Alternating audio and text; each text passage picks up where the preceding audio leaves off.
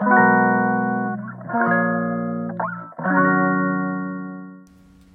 のラジオは当たり前の毎日をもっと楽しくをテーマに配信していくラジオです。こんにちはカナリアかなこです。11月は上の子の誕生月です。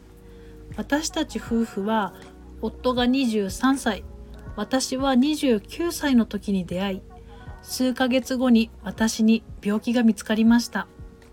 お腹を開けてみないと何が入っているかわからない大きな腫瘍。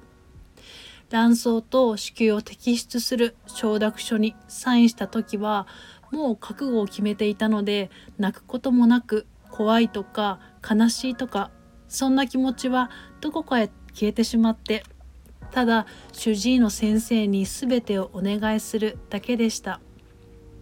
麻酔が切れた時に子宮と卵巣の片方を少しだけ残してもらえたことを知り涙がポロポロ止まりませんでした。子供を授かることが難しいと言われていたので上の子を妊娠した時は言葉では表せないこれ以上はない幸せな気持ちになりました。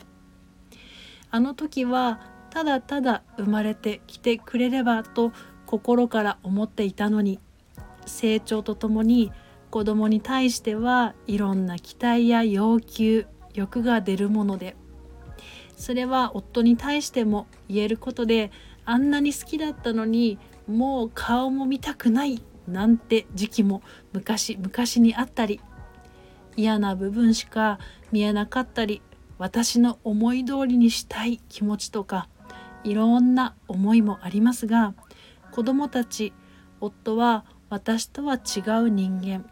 考え方も価値観も違う。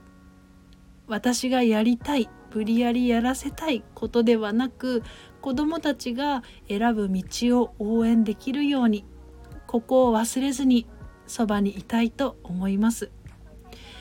夫と出会えて私は新しい人生をもらい子どもたちから生きる希望のようなものをもらいました。11月。夫婦から家族になった月。相手の嫌なところしか見えない。文句ばっかり言ってしまう。後悔ばかりしてしまう。明るい未来が全く考えられない。そんな時はどんな時間をその人と過ごしてきたのか。どんなことを一緒に乗り越えてきたのか。私疲れてないかな。私頑張りすぎてないかな。相手に何かしてもらえるという気持ちをポイッと捨てて自分で自分に優しく自分を甘やかして自分の好きなこと気持ちよいことをして一度立ち止まって見る時間も良いのかなという私のお話でした。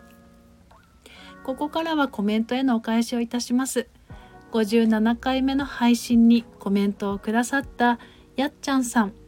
はじめまして。嬉しいお言葉に娘さんと重ね合わせて聞いてくださりありがとうございますそれでは午後も心穏やかにポジティブでありますようにまた次のお話で。